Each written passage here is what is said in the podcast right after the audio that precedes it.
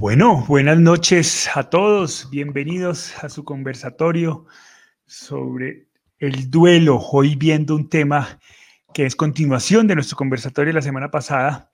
Hoy vamos a hablar sobre las estrategias para el manejo de la culpa en el duelo. Por eso le hemos puesto parte 2. La, la semana pasada estuvimos hablando sobre la culpa en general. Compartimos con todos nuestros oyentes experiencias muy interesantes que nos compartieron y pues hoy vamos a hablar sobre las estrategias para manejar la culpa en el duelo. Así que los invitamos a todos también a participar eh, de, sus experiencias, de sus comentarios, de sus vivencias, de sus preguntas. Una vez más recordarle, esto es un conversatorio entre todos, así que nos encantan sus, sus participación. Y si al finalizar que les gusta este espacio, por favor no olviden darle manita arriba al conversatorio. Eh, que eso nos ayuda mucho en nuestra intención de difundir este espacio para todos aquellos que lo necesitan. Hola chatita, ¿cómo vas? Bien, hijito, y muy buenas tardes y noches para todos los que nos, nos escuchan y, y ven con tanto cariño. Sí. Hola, Pa, ¿cómo vas? Muy bien, muy bien. Muy buenas tardes para Nieves, Albarrán, para eh, Marta María Humada, para eh, Sánchez Chapís, para Rosalina, Rosalinda de Celis, para Manina Aulestiarte, Patricia Ponce, Leni Luna, tanto desde Puerto Rico, desde Nueva York, desde México. México, Bolivia, Colombia. Desde México, Bolivia, Ibagué, Colombia. Oh, Ibagué, paisanitos. sí, bienvenidos. Bien, bueno.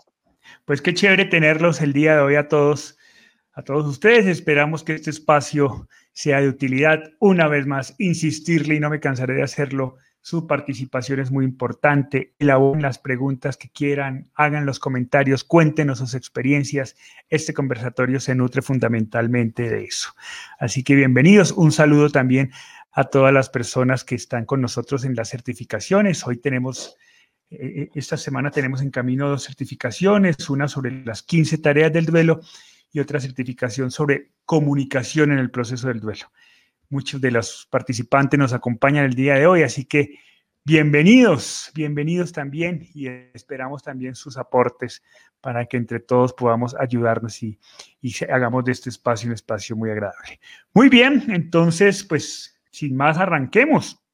Entonces, el tema, como les decía, es estrategias para el manejo de la culpa.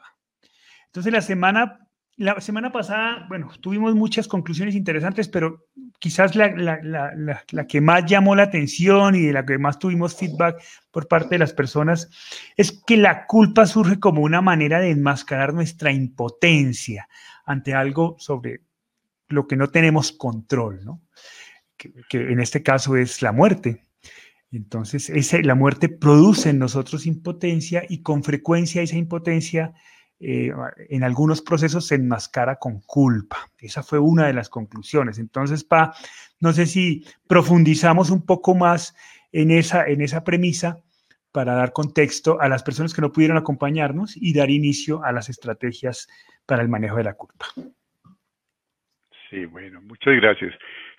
Sí, siempre que se trata de manejar una emoción, una emoción destructiva, una emoción que nos está haciendo un daño, eh, hay que analizar primero, hay, hay que, esa emoción está acompañada de un, de un pensamiento y como tal constituye un sentimiento.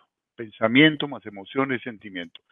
A veces uno expresa el pensamiento y no se da cuenta o no es consciente de la emoción que está detrás. Y entonces utiliza cualquier palabra, la que más se le parece, la que más le parece apropiada. Entonces dice, me siento culpable porque pasó esto, eh, no pude atender a mi, a mi padre que entró al hospital con COVID y, tal vez no lo llevamos a tiempo y siento que pudimos haber hecho algo más, pero no hicimos lo que teníamos que hacer. Está expresando un pensamiento y, al, y, no, y no identifica la emoción que está detrás, entonces dice, me siento culpable. Pero esa palabra culpa tiene una connotación en nuestra cultura y en todas las culturas, pero particularmente en la cultura eh, nuestra, una connotación mm, de pecado, una connotación de, falta, una, inclusive para muchos la culpa es algo que nos ensucia, ¿no? que nos hace, que nos, que nos eh, destruye.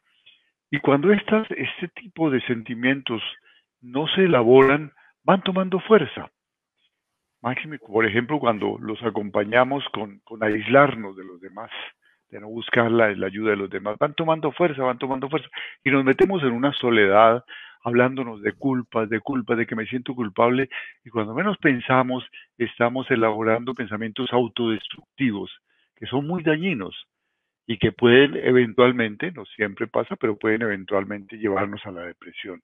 Y eso ya sería muy delicado. Entonces, el analizar cuál es la emoción real que hay detrás de eso que estoy diciendo es muy importante.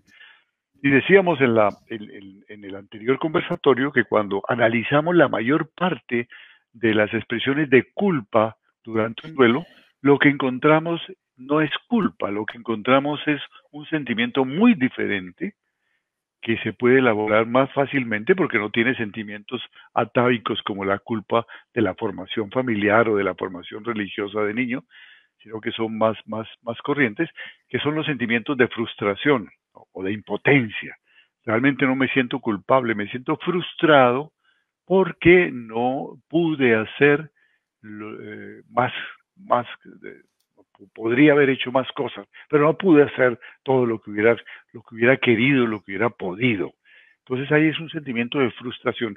Y esta diferencia que no es solamente semántica, es que es radicalmente distinta. Una cosa es sentirse frustrado por algo que no hice y otra cosa es sentir culpa, porque en la culpa hay una intención de hacer daño, en primer lugar, o de pronto hay una tremenda irresponsabilidad en donde yo sabía que lo que yo estaba haciendo podía causar un daño y sin embargo lo hice. Y ninguno de esos elementos se da en la culpa en el duelo. Eh, ninguno de esos elementos, a no ser que, que, realmente alguien haya hecho algo, como en el caso de la muerte por de homicidio, ¿no? Entonces hay algún culpable. Esto es otra cosa. Pero que yo me sienta culpable como doliente es muy difícil, ¿no? Que, que, que exista, existe frustración. Y entonces ese, ese, esa es la, el, el sentimiento, la emoción que tenemos que elaborar para liberarnos completamente, porque una vez que nos vamos, que vamos elaborando esas emociones, nuestro duelo va fluyendo. Todas estas emociones son como barreras que nos dejan atados a un pasado, a una frustración, y entonces nos impiden elaborar responsablemente nuestro duelo. Por eso es muy importante. Y al hacer el análisis, encontramos que generalmente no hay culpa, como decía, sino que hay una frustración y ese es el sentimiento que debemos elaborar. Y para eso hay unas estrategias, unas recomendaciones que podemos tener presentes. Sí, mira que, eh, es interesante, porque Karina nos dice, aceptar la frustración no es fácil. Claro que no es fácil, ¿no? Nada del, proceso del duelo es fácil de ninguna manera. Es un proceso muy, muy, muy complicado porque remueve todo nuestro corazón, nuestras convicciones, nuestras creencias. El duelo nos reformula la vida entera, ¿no? Entonces, claro que no es fácil. Ahora, lo que estamos diciendo es que eh, la culpa no, no, no es digamos, a veces cuando creemos que es culpa, a veces no es culpa, sino frustración. Y la frustración, sin duda alguna, tiene más salidas que la culpa, ¿no? Tiene más posibilidades que la culpa. Y, cuando la analizamos, cuando la analizamos la podemos comprender perfectamente, porque lo primero es reconocer lo que me siento es frustrado, no culpable. Ese es un paso fundamental. Reconozco que me siento frustrado porque no hice lo que debía haber hecho.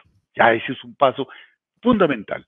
La palabra culpa desapareció y entonces todo el contenido semántico que esa palabra tiene ya no va a estar presente en el análisis que voy a hacer de ahí en adelante. Estoy frustrado, es muy distinto. Entonces reconocemos esa impotencia porque no logramos cambiar lo sucedido o, nos sentimos desilusionados. el reconocer eso inmediatamente nos lleva a un segundo análisis, y es que eso no nos convierte en personas débiles. Todo lo contrario, al reconocer que tal vez no hicimos todo lo que podíamos hacer, estamos siendo personas honestas, personas cuerdas, personas equilibradas.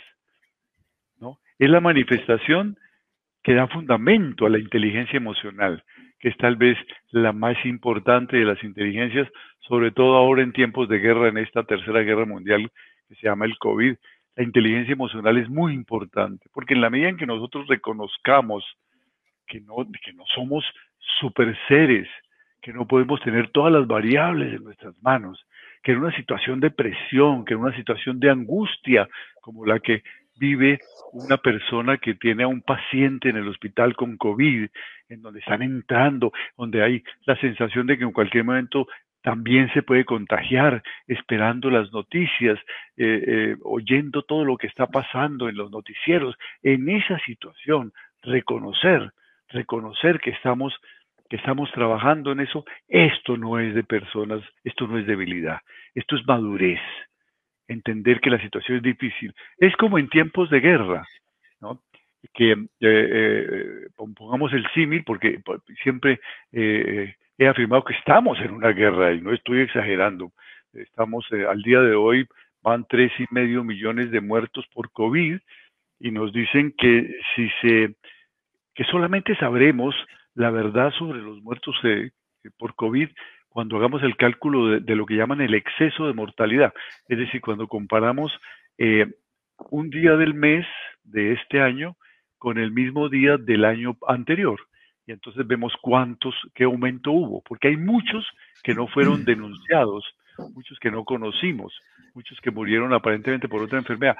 Entonces, cuando sepamos eso, vamos a darnos cuenta que, que van a ser tal vez el doble por ahora, se dice 60%, y al finalizar la pandemia tal vez lleguemos, tal vez desafortunadamente, a 9, 10 millones. Entonces, en circunstancias de guerra, que un compañero vea a su amigo que fue herido y lo lleve en hombros, eh, atravesando dificultades, con el peligro de ser también contagiado, es decir, que, que le alcancen las balas, ¿no? Y alcance a llegar al hospital y, y no lo puedan atender, él debe sentirse heroico, en la dificultad, en la presión en que estuvo, hizo lo que tenía que hacer, de acuerdo con sus posibilidades, de acuerdo con sus fuerzas, de acuerdo con, su, con sus capacidades, de acuerdo con, en este momento, de acuerdo inclusive con nuestros medios económicos, en este momento, de acuerdo con las posibilidades que tiene el hospital, las posibilidades que hay de UCI, las posibilidades de transporte, las posibilidades de riesgo,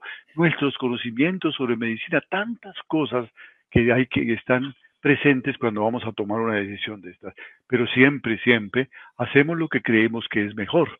Entonces, analizar primero, reconocer la frustración y luego confiar en nuestro potencial.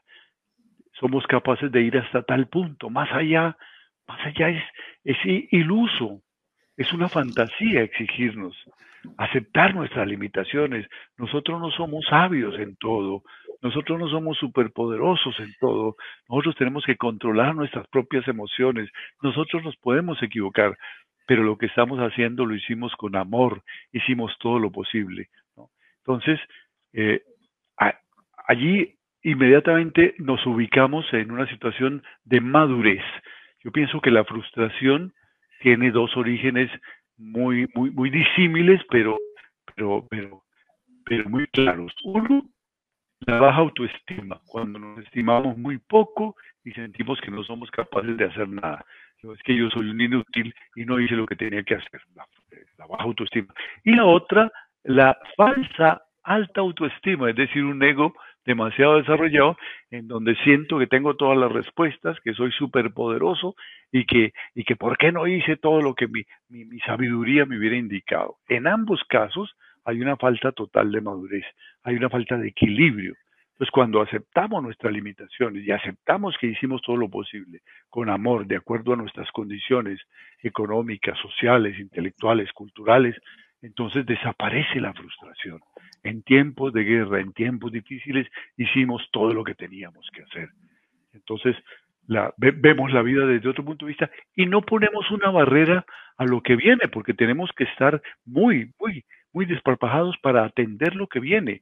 La pandemia continúa, la situación continúa. Y si yo me quedo lamentándome, entonces me hundo. Yo no puedo en medio de la guerra lamentarme.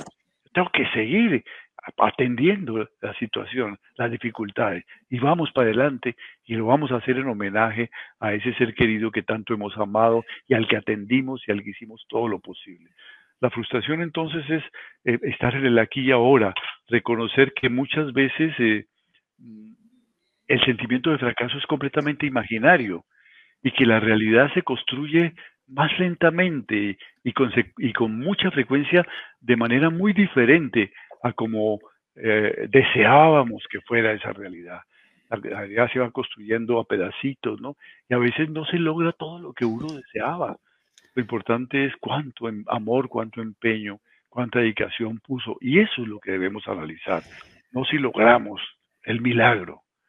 No somos. Vale tenemos esa capacidad. Vale, pa, vamos de a poquitos porque me estás acabando el tema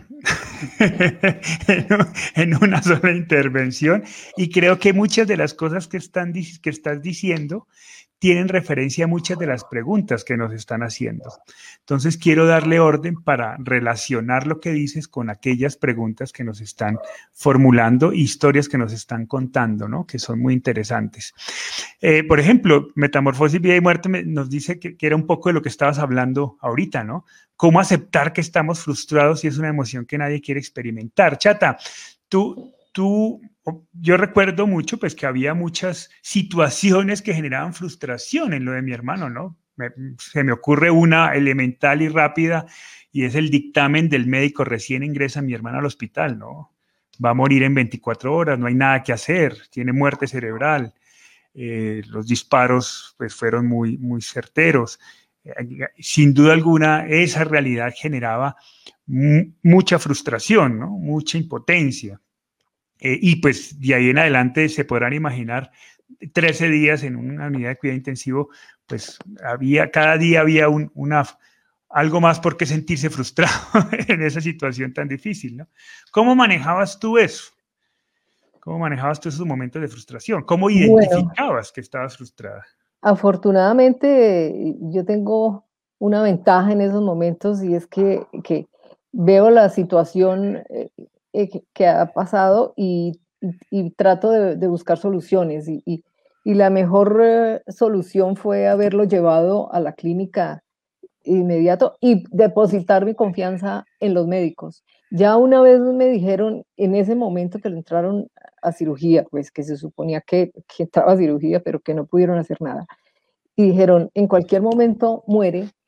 Yo, yo decía, llamen al tío que, es cirujano de cabeza y cuello, por favor, y ellos más bien me miraban y callaban y me decían, no hay nada que hacer, está, está en cero neurológicamente, no hay nada que hacer. Entonces, por Dios, ¿a quién recurrí en ese momento? Porque ya estaba fuera, fuera de mis manos, ya esto era una sensación de impotencia, era una sensación horrible. ¿A quién recurrí en ese momento? A mis amigos yo tuve que llamar inmediato aquí a mis amigos, por favor ayúdenme, vengan, los necesito, a mi familia y a Dios. Y esos, esas eh, personitas fueron las que me, me, apoyaron y sentí, me sentí acompañada, me sentí eh, que, que podía seguir funcionando con ellos a mi lado. Ok, ok, es una, eh, que es una de las tareas, ¿cierto? Que, que casi las primeras que buscamos, que es la tarea de amar y dejarse amar. Eso es muy importante para comenzar a combatir, porque como dice mi papá, cuando nos sentimos vulnerables, cuando, nos, cuando dejamos de sentirnos todopoderoso y que no todo está en nuestro control, saber que a pesar de eso no estamos solos, es sin duda alguna un soporte fundamental. Porque si nos sentimos vulnerables, pero además nos sentimos solitarios, pues estamos vencidos, ¿cierto? Porque no, hay nadie que me pueda ayudar. Pero cuando tenemos, para mí personalmente, en mi duelo personal como hermano, los amigos fueron fundamentales. Yo salía y encontré afortunadamente, siempre tuve, siempre he tenido muy buenos amigos y, ellos fueron los que me sacaron adelante siempre, ¿no? Me, cuando estaba triste, cuando estaba vulnerable, porque a pesar de que era vulnerable, no estaba solo. Recuerdo mucho las, las palabras de, a mí me gusta mucho Harry Potter, y cuando están en esa guerra de Harry Potter, eh, lo que le dice Dumbledore, que es el, el, mago sabio, ¿no? Es, es, recuerda, Harry, que tienes amigos. Cuando se, van, cuando se van a ir a la guerra, recuerda, Harry, que tienes amigos, apóyate en ellos. Es importante, es fundamental.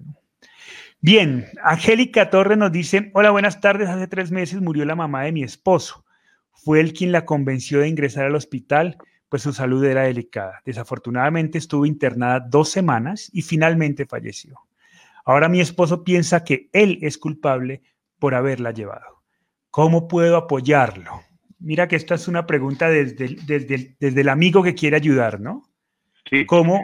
Ah, Dale. Precisamente por ese planteamiento de culpabilidad, porque eh, esto, esto, es la continuación de lo que estábamos tratando la vez pasada.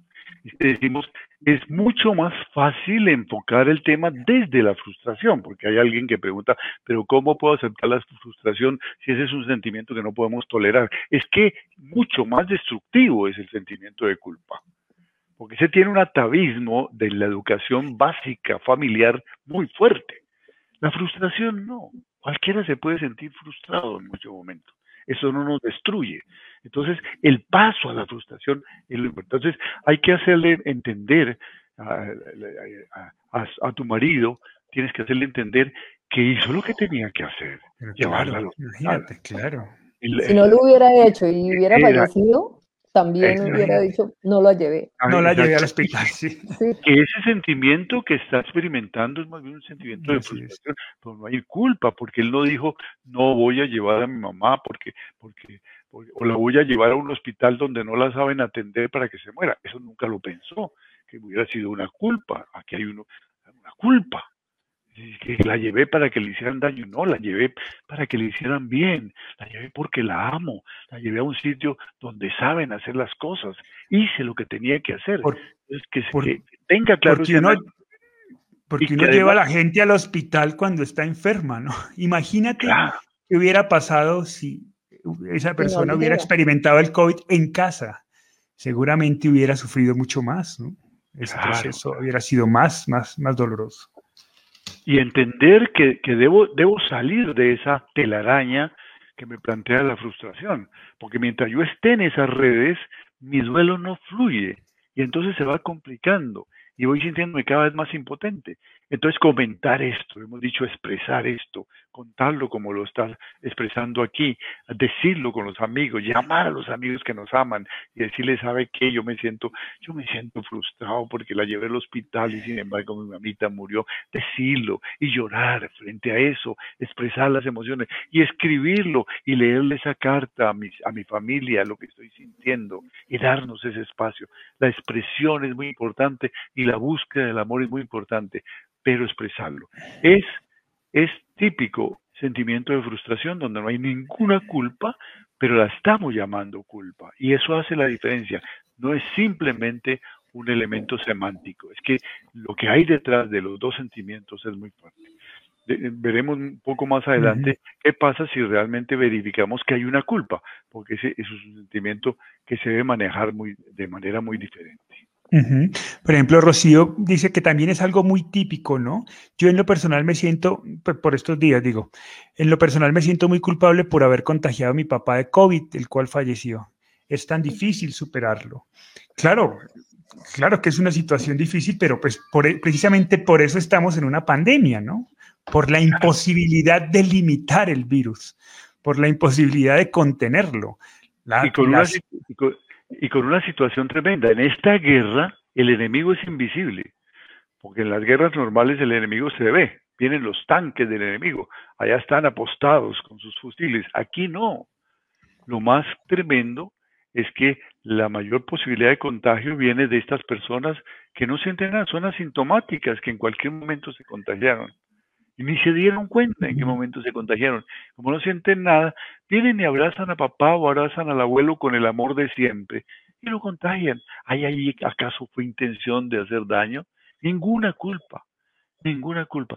Sí, eh, siento, me siento frustrado por no haber podido prever a tiempo, pero eso le puede pasar a cualquiera. En tiempos de guerra pasan cosas terribles, no estábamos acostumbrados a esto. Y aún hoy en día, cuando llevamos tres y medio o tal vez seis millones de muertos, porque la verdad está por ahí, cuando se haga el análisis, y tal vez vamos a llegar a 10, todavía no hemos aprendido a manejar esto. Y los jóvenes creen que, que ellos no se contagian y uno los ve sin tapabocas y haciendo reuniones y se viven eliminando fiestas clandestinas, porque uno se resiste a aceptar que el mundo cambió y que cambió de una manera muy, muy dramática y muy dura. Entonces, eh, es el pago que tenemos que, eh, que, dar por madurar. El mundo tiene que madurar definitivamente. Sí. Eh, Mariam González nos dice, al principio sentí frustración, desolación, impotencia, pero después analicé que no podía hacer nada. Soy sobreviviente de suicidio complicado. En el caso del suicidio, el caso del suicidio es una cosa clarísima, ¿no? Porque eh, cuando un hijo se suicida, los padres inmediatamente piensan en qué me equivoqué de la educación, en dónde estuve mal para, para que él lograra así, por qué no me pudo avisar a tiempo, ¿Por qué no tuve yo la, eh, la, intuición, la precaución de darme cuenta de las señales que podía estarme dando de que esto podía suceder? Y es imposible. Algunas veces se puede ver, porque es evidente, algunas veces nos dan avisos muy claros, pero aun cuando dan esos avisos, pensamos que, que pueden ser pensamientos suicidas que todos hemos tenido en algún momento. Uy, quisiera morirme, sobre todo cuando hemos cometido un gran error. Y otra cosa es la ideación suicida, donde hay un plan, ¿no es cierto?, que poco a poco va cogiendo fuerza. Eso pertenece a lo más profundo del pensamiento humano y es muy difícil. Cuando hace cortocircuito todo nuestro sistema emocional y el mundo se vuelve negro, la salida, la salida del suicidio es algo respetable, en donde nadie es culpable, ni siquiera el mismo suicida es una cosa que no tiene sentido. La vida perdió sentido. Si llueve, malo, si hace sol, malo, si estamos en fiesta, malo, si estamos en dificultades, malo, si me gané la lotería, malo, si me aman, malo, porque simplemente mi sistema emocional, hormonal, se bloqueó, entró en el cortocircuito. Y entonces sabemos que estamos haciendo daño a nuestra familia con esta actitud y a veces como un, como un acto de, solidaridad se toma esta decisión durísima porque sentimos que no hay salida. Cuando hay otras, hay otras eh, razones que pueden llevar al suicidio desde, muy atrás. Pero el suicidio es una cosa respetable en donde nadie es responsable. un poco eso, eso que dices hace referencia exactamente a lo que nos dice Sánchez Chapis, ¿no? Ella nos dice, yo tengo una pregunta, mi hijo se suicidó hace 10 meses, cumplió el 24 de mayo, y yo tengo muchas culpas porque él apenas tenía 20 años y me siento destrozada, porque no tenía ni idea de lo que pensaba hacer. Y supuestamente teníamos una hermosa relación, al igual que con su hermano mayor. Y no puedo dejar de pensar en su última llamada porque lo hizo hablando conmigo.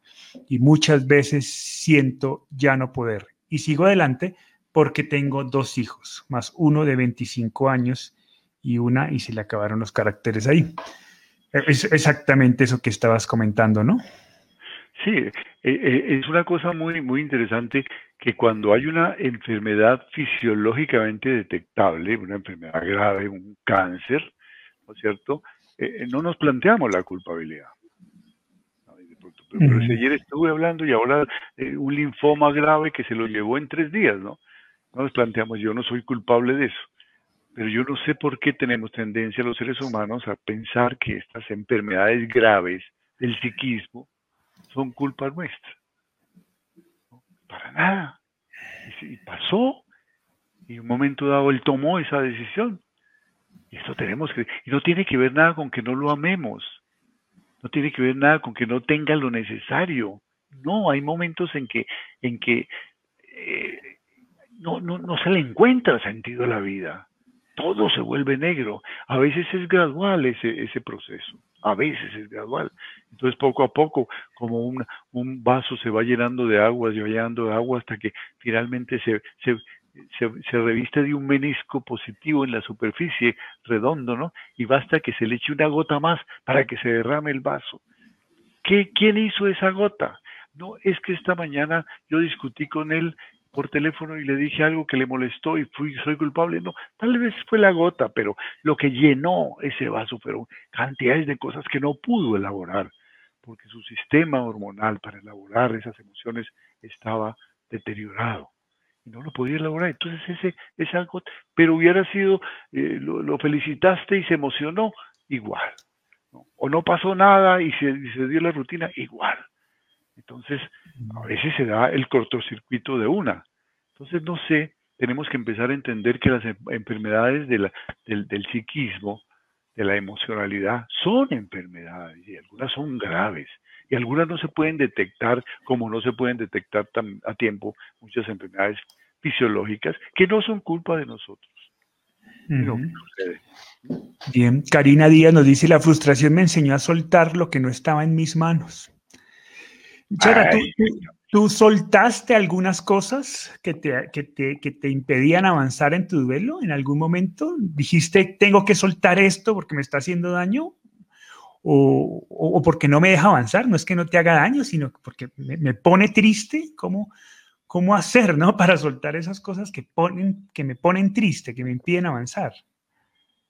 Bueno, yo, yo y me, iba, me iba llegando cualquiera eh, sensación horrible y, y, yo tenía que, que, solucionarla de inmediato porque esa sensación es absolutamente horrible y si uno se queda con eso y, y todos los días lo mismo y todo sin, sin reflexionar, sin, sin pensar que la vida continúa, sin pensar que, que esto nos puede eh, llevar a cosas peores, a, a seguir perdiendo eh, los que están a nuestro lado, los, la, la, salud de uno. Entonces, eso hay que reflexionarlo de inmediato para, para empezar a solucionar todas esas frustraciones y todas esas angustias que se están viviendo.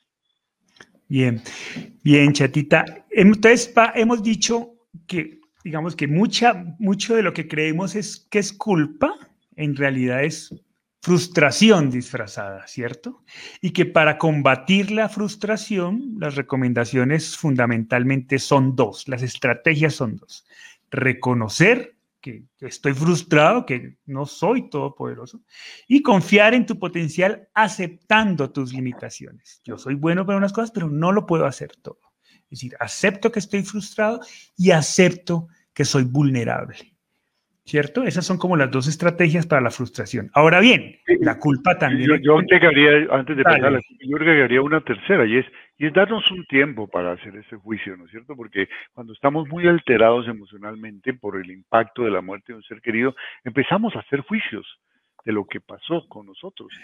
¿no? Hay que, hay que eh, inmediatamente tomar conciencia un momento, este no es mi momento, voy a tomarme un, un, un respiro, ¿no?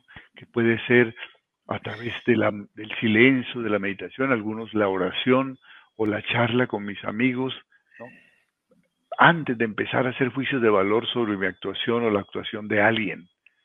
Porque ese estado de altísima excitación, de emocionalidad desbordada, desordenada, me hace que sea muy injusto en los juicios que estoy haciendo. Entonces hay que darse un tiempo para el análisis. Cuentan que que creo que sí, eh, Mark Twain, Mark Twain, el famoso escritor, era un hombre eh, muy eh, de un temperamento muy fuerte, ¿no es cierto? Y, difícilmente recibía las críticas. Entonces, cuando lanzaba un nuevo artículo periodístico, un cuento, y recibía las críticas, el deseo de él era escribir una carta y enviársela a este crítico, a esta persona que le estaba eh, haciendo la, eh, una ofensa, él veía en la crítica una ofensa, porque ese era su temperamento.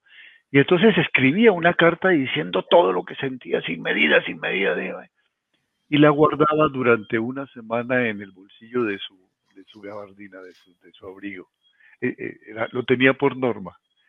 Y casi siempre a semana se daba cuenta que todo eso que había escrito allí, de esos juicios que había hecho con una emoción desbordada, eran absurdos entonces quemaba la carta, casi nunca tuvo que enviar esas cartas, ¿no? Que lo hubieran comprometido hasta, hasta una demanda, porque escribía todo lo que en ese momento sentía y luego a la semana lo leía y pero cómo soy de tonto, cómo me dejé llevar por la ira. Entonces, ah, eh, en, en, estos momentos difíciles hay que aprender a respirar, Hay que aprender a, detenerse a orar. Los que saben meditar, a meditar, a encontrarse con los amigos y tomarse antes de empezar a hacer juicios de valor sobre lo que nos está pasando. Y tomando decisiones, ¿no? Bien, entonces volvamos. Hay una, una cosa que es enmascarar la culpa a través de frustración y ya hemos explicado las estrategias. Sin embargo, también hay momentos de culpa, ¿cierto? Es decir, no quiere decir que toda la culpa sea frustración. Hay culpa y hay ah. culpa real, ¿cierto? ¿Cuáles, eh, ¿Cuáles serían entonces las estrategias? ¿Cuál, ¿Cómo trabajar la culpa? Que es la pregunta que nos hace Cristina Ruiz. Sí, por ejemplo, en un accidente de automovilístico hay, hay una culpa, ¿no es cierto? Eh, generalmente se dice que eh, es una culpa que no tiene dolo, es decir, que no hubo la intención de, de, matar a la persona, pero sí hubo una irresponsabilidad por exceso de velocidad o por no atender las, las medidas o porque la persona venía embriagada, no tenía intención de matar, pero hubo un acto irresponsable. Entonces allí hay una culpa sin dolo, pero el delito es culposo, se dice, ¿cierto? Y hay, y hay, hay que responder por eso. Eh, en el caso de, la muerte por asesinato, pues obviamente hay, una, hay un culpable que es el asesino, ¿no es cierto? Eh, que, que, merece un castigo. Eh, bueno, hay, hay, muchos casos. Correcto, donde hay, hay, cosas donde la culpa. ¿Cómo trabajamos? ¿Cuál es la estrategia para, para trabajar esa culpa, pa? Entonces, lo primero es también identificar, es culpa, pero entonces sobre quién recae la culpa. Yo siento un sentimiento de culpa. Me siento culpable yo porque le presté el carro o la moto, le compré la moto a mi hijo, yo soy el culpable, o, el culpable es el carro que irresponsablemente se pasó un semáforo y golpeó la moto. Entonces, identificar sobre quién recae la culpa. Y eso parece elemental, pero no lo hacemos. No lo hacemos porque eh, primero soy yo, yo le compré la moto. Él me insistió, yo lo hice. No, tú hiciste lo que cualquier persona, padre amoroso, haría con, un hijo, ¿no es cierto? Que te está pidiendo esto. ¿no? Pero pasó, pasó el accidente, se atravesó alguien, ya, él es el culpable. O si es culpable el médico, realmente a los médicos se les culpa muchas veces eh, sin razón, es culpable el médico porque no hizo, porque, porque no estuvo, porque estaba, estaba, qué sé yo, en otro, en otra reunión, o, o, o, o era 31 de diciembre o 1 de enero y estaban enfiestados y no prestaban suficiente atención. Entonces, a pesar de que los monitores indicaban la, que fue el médico, o fue el, el COVID, culpable, echarle la culpa a un virus, ¿no? O, o Dios, Dios, Dios, Dios es una, es una forma muy cómoda de, descargar culpas, ¿no? ese Dios eh, que, que muchos, eh, para muchos es el Padre amoroso, de pronto se convierte en un Padre irresponsable que no sé qué pasó, porque pese a mis oraciones no me escuchó. Entonces, identifico. Ah, Identificar sobre quién recae el sentimiento. De quién recae la Ese es el primero. ¿Cuál sería la segunda estrategia? Evitar, evitar desgastarnos buscando culpables y más bien buscar responsabilidades. ¿Será que fueron culpables? ¿Será que el señor que iba de afán en su automóvil a, en busca de una medicina para su esposa eh, se, se apresuró, se pasó el semáforo en rojo y se golpeó con la moto donde iba mi hijo? ¿Habrá más bien responsabilidades? Él tiene que responder por eso. Pero no hay culpa. Yo no puedo sentir hacia esta persona que es un ser humano común y corriente resentimiento, porque él estaba actuando de la mejor manera, pero desafortunadamente se perdió el control, se despistó, tenía demasiadas angustias en su corazón. ¿Será el culpable el médico en tiempos de pandemia que están recibiendo cantidades de pacientes en situaciones tremendas, tremendas, y no hay las suficientes unidades de cuidados intensivos y no hay los suficientes instrumentos para, para atenderlos y está angustiado y lleva trabajando varios días, 24 horas, como dicen ahora, 24, 7, los 7 días de la semana, y llega un paciente más, ¿será él? Hay que entender esa situación, ¿no? ¿Será Dios o será una falsa concepción que yo tengo de mi Dios? ¿no? Me inventé un Dios al que le pido cosas y entre más le pida cosas, entonces él me da, me da cosas. Si no le pido, no me las da. Y entonces yo le pedí que no se muriera y se murió. Y entonces ese Dios es malo. Es un, es un Dios que, que, hice a mi imagen y semejanza. Es un Dios muy lejano de lo que las verdaderas teologías eh, han, presentado como la imagen de, un, de un Padre amoroso. Entonces, allí hay que revisar ese tipo de creencias, ¿no? buscar responsabilidades, porque las responsabilidades no están unidas al resentimiento, al odio que se siente hacia la persona que fue em, partícipe de la muerte, sino que es una persona responsable. Y tercero, tomar conciencia de que muchas veces la culpa que estoy eh, eh, colocando en alguien o la responsabilidad es totalmente ficticia. Realmente no había nada. Pero ante el desconcierto de la muerte, que a todos nos desconcierta porque la muerte llega siempre de manera insospechada e inesperada para quienes estamos aquí. Entonces, ¿qué pasó? ¿Quién es el culpable? Usted. Ah, entonces al primero que se nos viene a la mente le empezamos. Pero la mayoría de las veces es ficticio y volvemos a lo anterior. La mayoría de las veces lo que estoy sintiendo es una frustración. Pero si hay culpables, si realmente hay una persona que es culpable, entonces yo tengo que tomar acciones. Y hacer las demandas correspondientes, ¿no es cierto? Eh, si, hay, si, si, hemos llegado a la conclusión cierta, equilibrada, razonablemente sustentada de que hay una persona culpable, alguien es culpable, entonces hacer nuestro, derecho y nuestro deber, que es la demanda, permitir que la justicia haga su trabajo y evitar ser parte activa de la justicia. Es decir, como la justicia se demora, entonces yo voy a, tomar la justicia por mi mano, porque no se ha hecho justicia, y cometo un error peor, ¿no? Y terminamos el, el, el, el culpable, el asesino, es que hay un asesino realmente o un homicida, y el padre de la víctima terminan en la cárcel, ¿no es cierto? Porque se tomó la justicia por su mano. O por otra parte, hacerlo con, con una actitud obsesiva y desgastante, ¿no?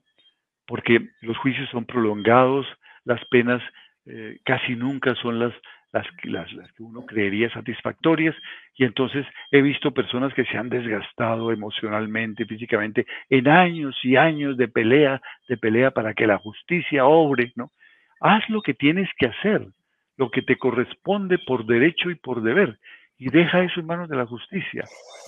Eh, lo, que, lo que sucede allí no, no va a traer a la vida a tu ser querido, trata más bien de liberarte, de sanar todo lo que sientes que es distinto de perdonar. Perdonar es otra cosa, perdonar es un encuentro con esa persona eh, para, para, para que haya reparación y para que haya no repeticiones. Otra, otra cosa muy distinta que no se da eh, sino en condiciones muy especiales, pero sí sanar los odios que siento, los resentimientos, el deseo de que esa persona le vaya mal, dejar que la justicia racionalmente tome acción sin obsesiones y sin adelantarme y tomar la mano, en caso de que haya realmente culpables vamos a regresar a, las conversaciones. Hay, mucha participación y creo que hoy, hoy no hemos dado mucho paso a, las personas. Quiero simplemente redondear entonces lo que tú dices, eh, que son tres estrategias fundamentalmente. Identificar sobre quién recae ese sentimiento de culpa. Segundo, evitar buscar culpables y centrarse en hallar responsabilidades. Y tomar conciencia de la realidad, si, la, si es real la culpa o si es una ficción. Esas serían las, las tres estrategias. Estoy leyendo muchas de las, de las participaciones. Es, es, curioso porque hay algunos que se sienten culpables porque no llevaron a su familiar a tiempo al hospital cuando sufrió COVID y hay otros que se sienten culpables porque lo llevaron al hospital cuando tenía COVID. Es decir, lo que de alguna u otra manera hay culpables, ¿no? Ante el desconcierto de la muerte, la muerte inesperada, las muertes de COVID son inesperadas. Son como las muertes trágicas por accidente o por homicidio. Ante esas muertes inesperadas, lo primero, la primera reacción es, ¿quién es el culpable? ¿Por qué esto pasó? ¿Por qué la vida que tenía un equilibrio, la vida que estábamos llevando, de pronto se volvió en contra mía, se perdió sentido, tiene que haber un culpable. Entonces lo buscamos en el médico, yo, mis decisiones, el amigo que me dijo, el taxista que no se detuvo a tiempo, qué sé yo, y eh, finalmente en Dios, alguien tiene que ser la naturaleza, el absurdo de la vida, y entro en un proceso de culpabilidad que me puede inclusive llenar de ira y hacer repeler el más importante de los aportes como, como, como expresaba mi esposa, que es la ayuda de los amigos, ¿no? de las personas que se acercan a orientarnos en ese momento de angustia, a tranquilizarnos, a darnos un abrazo, los amigos, porque entro en un enfurecimiento porque no, no puedo procesar ese absurdo, porque estoy echando culpas. Sí, Chata, en nuestro caso había un culpable, claro, ¿cierto? Es decir, alguien mató a mi hermano, ¿cierto? Mm. Eh, y eso fue claro. Además, en, una situación donde él era absolutamente inocente, ¿cierto? Simplemente estaba en el momento que no debía estar, en el lugar que no debía estar, y alguien disparó un arma y lo mató. Eh, eh, estaba en el lugar que sí debía estar porque estaba saliendo de su universidad, pero en el momento... Digamos, en el momento inadecuado. ¿cómo, ¿Cómo manejaste tú eso? porque pues había un culpable, había una rabia de alguien que injustamente había tomado justicia, por, pues no justicia, ¿no? Había tomado esa decisión sin contar con la decisión de mi hermano. ¿Cómo manejaste tú eso? Sí, al comienzo yo sentí mucha ira cuando yo llegué al hospital y lo vi todo avaliado, todo vuelto nada. Y, y fue un instante donde yo dije, malditos, fue tal vez el único momento en que pensé en las personas que le habían hecho mal. El resto me dediqué a él, a, ayudarlo a salir adelante y además a, pensando ya con el diagnóstico de los médicos de, su muerte, pensando qué íbamos a hacer nosotros sin él. Entonces, eh, eh, eso se lo dejamos a la justicia. Definitivamente es, una carga más que, uno se pone sobre los hombros, eh, haciendo la justicia por las manos. Entonces, eh, entonces es, eso lo que a mí me interesaba era que Alejandro saliera adelante o que tomara su decisión, la mejor decisión para él, porque yo sabía que, que, que, cuando él muriera, nosotros íbamos a, a poder superar eso yo sabía, yo le decía, toma tu decisión, si es si la mejor decisión, tómala. Si es irte, eh, te respetamos tu decisión y, te puedes ir tranquilo que ya veré qué vamos a hacer con nuestro dolor. Entonces, eh, a mí me tuvo muy sin cuidado estas personas que además ni sabía quiénes eran ni, ni nada, pero ya que estaba Hugo Alejandro ahí ya, ya muriendo, pues ¿para qué gastaba yo tiempo en pensar en esas personas. Sí, yo creo que fue una decisión muy positiva dentro del proceso de duelo, ¿no? Creo que nos evitó empantanarnos eh, en, cosas que pues, finalmente ya mi hermano estaba muerto, ¿no? Y, sí. y no había nada que hacer. Entonces, lo otro era, bueno, ¿y ahora cómo, cómo avanzamos? Em, Inés Elvira Gaitampa nos pregunta, ¿hay algún ejercicio puntual para hacer y trabajar la culpa? Claro, claro. Esto no es eh, la sanación de la culpa. Eh, son dos, dos, dos, dos, dos pasos. Lo primero, la sanación, lo que llamamos sanar, que es sanar el odio, el resentimiento que yo estoy sintiendo hacia mi ofensor. Eso es, sanar, sanar.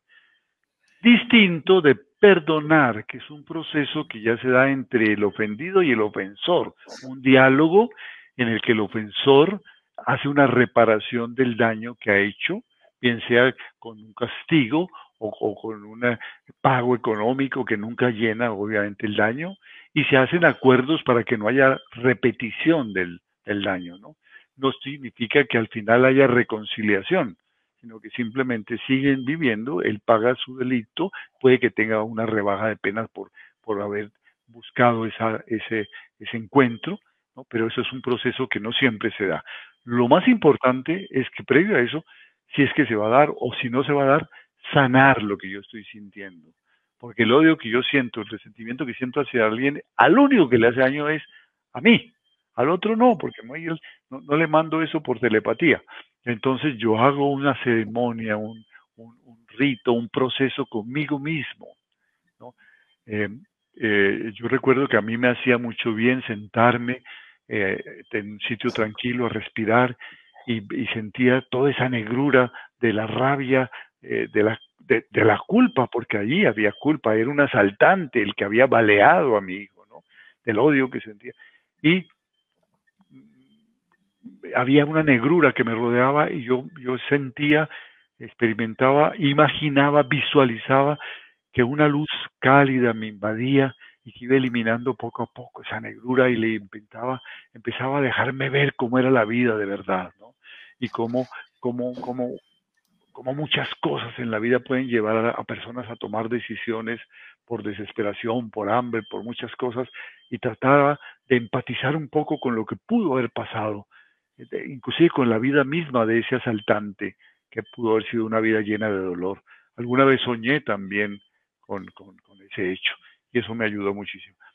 Eh, luego hubo un hecho que me ayudó muchísimo y en el que también descubrí que puede haber ejercicios puntuales, como pregunta nuestra, nuestra eh, amiga, ejercicios puntuales que nos pueden ayudar. Y es que justamente eh, en, las primeras navidades, nuestro hijo murió el 27 de noviembre y en las primeras eh, navidades asistimos a unas novenas a la casa de unos amigos.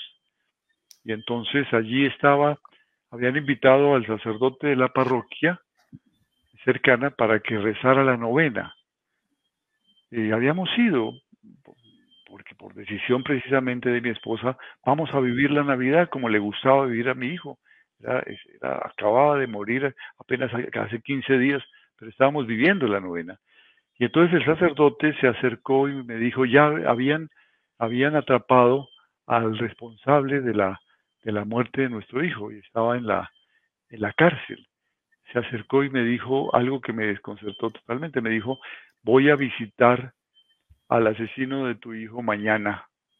Me pidió que lo saludara posiblemente, no sé, quiere hablar conmigo. ¿Tienes algún mensaje para él? Me lo suelta boca de jarro, ¿no? Algún mensaje. Lo primero que, que, sentí fue deseo de decir, sí, que si lo tengo enfrente lo, lo, mato. Pero luego me detuve a pensar, como hemos dicho, reflexionar un poquito esas emociones. Y le dije, sí, dígale que quiero sanar todo este daño que nos ha hecho y que, le, y que deseo que Él también lo sane y que lo tendré presente siempre cada vez que haga una oración. Dígale eso. Y luego volví a encontrarme con el sacerdote. Me dijo, le di tu mensaje a él. Se, postró de rodillas frente a mí y me pidió que lo confesara. No te puedo contar más. Pero lo cierto es que desde ese momento descubrí que eh, el proceso de sanar, que es un proceso, se hace a través de decisiones repetidas. Y hay que repetir la decisión, repetir, repetir, repetir. ¿Y cómo hacía yo para repetir la, mi decisión de sanar? A través de una oración que une, yo creo que a todos los que tenemos algún origen en la escultura cristiana, que es el Padre Nuestro, ¿no? Padre Nuestro tiene un momento en el que dice, perdona, perdona, no sé, Perdonan nuestras ofensas, así como nosotros perdonamos a los que nos ofenden. Y entonces cuando llegaba a ese punto me di cuenta de lo que estaba diciendo, ¿cómo así yo no he perdonado a este señor? Eh, no puedo perdonarlo. Pero lo decía, lo decía, con el anhelo de sanar yo, perdóname.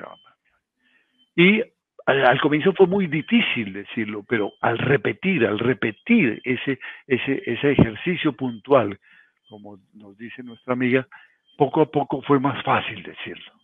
Y entonces eh, no he tenido, no tuve nunca oportunidad pues, de, verme con él cara a cara, pero, pero yo lo que sí fue cierto fue que cualquier resentimiento, odio lo hice. Eso no tiene nada que ver con el justo derecho y la obligación que tenemos de hacer la demanda por las ofensas recibidas. Casi nunca pues, se logra una reivindicación a través de eso pero es algo que tenemos que hacer, como digo, sin obsesiones, sin obsesiones, con la pero sin obsesionarnos con el resultado de eso. Bueno, yo, quiero sanar, sanar yo quiero pedirle disculpas a mucha gente porque hoy sí que han, han, participado, han contado muchas historias y la verdad el tiempo se nos queda corto. Hemos tratado de abarcar lo que, lo que el tiempo nos da y la mayor cantidad que podemos. Eh, quisiera entonces terminar con un par de preguntas porque son interesantes. Hay muchas que hacen referencia a, a, a, a que se han aislado, ¿no? A que a través de la, de la, de la muerte del ser querido han, han, separado a la familia o han impedido que los visiten o han, o han sí, claro, porque nos aísla, ¿no? Eh, sí, sí, y de alguna manera un poco la invitación es a, a tratar de estar lo menos posible aislados. Claro, sí. había una, una oyente que nos decía, los amigos son importantes, pero también es importante el tiempo de soledad. Sin duda alguna, el tiempo de soledad es importante, pero si el tiempo de soledad es prolongado y es la constante y es la, y es la manera de, puede llegar a ser muy peligroso, ¿no? Porque el aislarnos... Tiempo soledad, el tiempo de soledad es importante para la reflexión, sí, para la sí, meditación, sí, pero... para la lectura, para el análisis. Para no, las decisiones. Yo, para, para las decisiones, decido, correcto. Cuando yo decido la soledad para aislarme de mis amigos, es que hay momentos en que se dice, es que no quiero que nadie me hable, quiero estar sola, cuidado, cuidado. Es, es importante estar solo, pero también es muy importante, después de un rato en soledad, compartir eso con los amigos, con los abrazos de los amigos, con lo que nos dicen los amigos. Así nos parezcan tonterías. Recibir ese amor, porque esa energía del amor nos limpia y nos llena otra vez de sentido. Ya. Eh, bueno, para terminar, Teresa Rojas, yo quisiera, eh, bueno, vamos a terminar con la pregunta de María del Carmen, pero Teresa Rojas nos acaba de decir cómo sanar el dolor, la tristeza. Yo quisiera que ese fuera el comienzo, esa pregunta fuera el comienzo de nuestro siguiente conversatorio. Cómo sanar el dolor, cómo sanar la tristeza, eh, que creo que es importante. Así como hemos dado estrategias para la culpa, eh, nos vamos a poner la tarea de diseñar estrategias para la tristeza, que de alguna manera las 15 tareas que proponemos son, son, son la salida.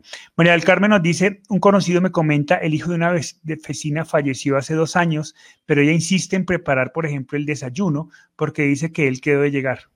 ¿Cómo podría ayudarle? Ya dos Allí, años. Sí, allí hay dos años, ya hay un caso en el que ella necesita orientación profesional porque está en una negación, una negación más allá de, la, de, lo, de, lo, de, lo, de lo corriente, ¿no? Se quedó atrapada allí, en esa negación. No ha aceptado, que es el, un paso fundamental, aceptar mi, eh, mi hijo murió y no, no vendrá a desayunar. Antes de esa aceptación, pues hay una serie de, de cosas que hay que hacer antes, ¿no es cierto? De, de manejo de las emociones, porque la aceptación no es fácil aceptación es parte de un proceso de las tareas del duelo, pero antes hay otras tareas que hacer. Pero el no hacer eso me deja atrapado en la negación. Y eso ya se puede volver una, una situación eh, que necesita manejo especializado, sí. de una tanatóloga a un, a un psicólogo especializado. En Así el... es. Así es. Bueno, se nos acabó el tiempo, es muy cortico todo el tiempo. Muchas gracias a todos por, por, por, compartir. Seguimos pendientes. Vamos a revisar todas las preguntas que nos han hecho para ver si en algún momento podemos seguir trabajando el tema. Recuerden entonces, quedamos para que, gracias a, a se me fue el nombre de ella. Teresa. No, gracias a Teresa, correcto, a Teresa, pues nos plantea el, el tema del próximo conversatorio, cómo sanar el dolor, cómo sanar la tristeza. Vamos a trabajar eso. Eh, eh, por lo pronto, pues agradecerles a todos su presencia eh, y si me permiten invitarlos, vamos a poner un link para aquellos que, porque mucha gente nos ha preguntado cómo podemos profundizar en eso que ustedes proponen de las 15 tareas, cómo podemos tener más material. Quiero regalarle a un amigo que está pasando un mal momento algún libro, algo, algún material que pueda, que pueda ayudarle. Pues vale, voy a, voy a colgar en el chat un link que es un link de WhatsApp. Ustedes simplemente dan clic ahí y ahí pueden obtener información sobre cómo adquirir el material que nosotros hemos diseñado un poco para ayudar. Este es un material que está enfocado en personas que están trabajando duelos por la pérdida de un ser querido. Y estamos seguros que puede serles de mucha ayuda porque invita a precisamente lo que hemos dicho hoy, a tomar decisiones. Entonces, pues nada, para el que quiera, ahí en el chat está el link de contacto para que los que deseen, pues bienvenidos. Por lo pronto, pues muchas gracias por su compañía, muchas gracias por toda su participación. Hoy ha sido, hoy ha estado el, el chat a reventar y nos alegra mucho porque este conversatorio se trata de eso, de estar con todos y tratar de, dialogar entre todos. Eh, y los esperamos entonces para, la, para nuestra próxima emisión, el próximo miércoles a esta misma hora, donde vamos a trabajar cómo, cómo combatir la tristeza durante el duelo. Muchas gracias, chatita. Yo, también les quiero agradecer mucho y, recordarles una cosa obvia, ¿no es cierto? Como estos son temas que hay que digerir un poquito, que, no que son difíciles, esto queda colgado en YouTube para que ustedes lo, reoigan y presten atención, porque eh, a veces se, le pasan a uno, hay muchas reflexiones, hay muchas cosas, y tomar esto un poquito más lentamente. Hemos, hemos tocado muchos temas porque hay muchas preguntas eh, y requiere análisis, requiere digerir estas cosas. Y encontrarán ustedes seguramente una interpretación mucho más clara que la que pueden tener en este momento. Por eso quedan colgadas estas, estos conversatorios. Que, queda colgada en la página de Facebook y queda colgado en nuestro canal de YouTube para que ustedes lo puedan ver las veces que quieran y puedan compartirlo también. Si creen que a alguien le puede ser de utilidad, pues simplemente le dan compartir o le comparten el link y, de inmediato. Así que, pues muchas gracias, muchas gracias a todos por su compañía y nos vemos la próxima semana. Un gran abrazo. Chao. Muchas gracias.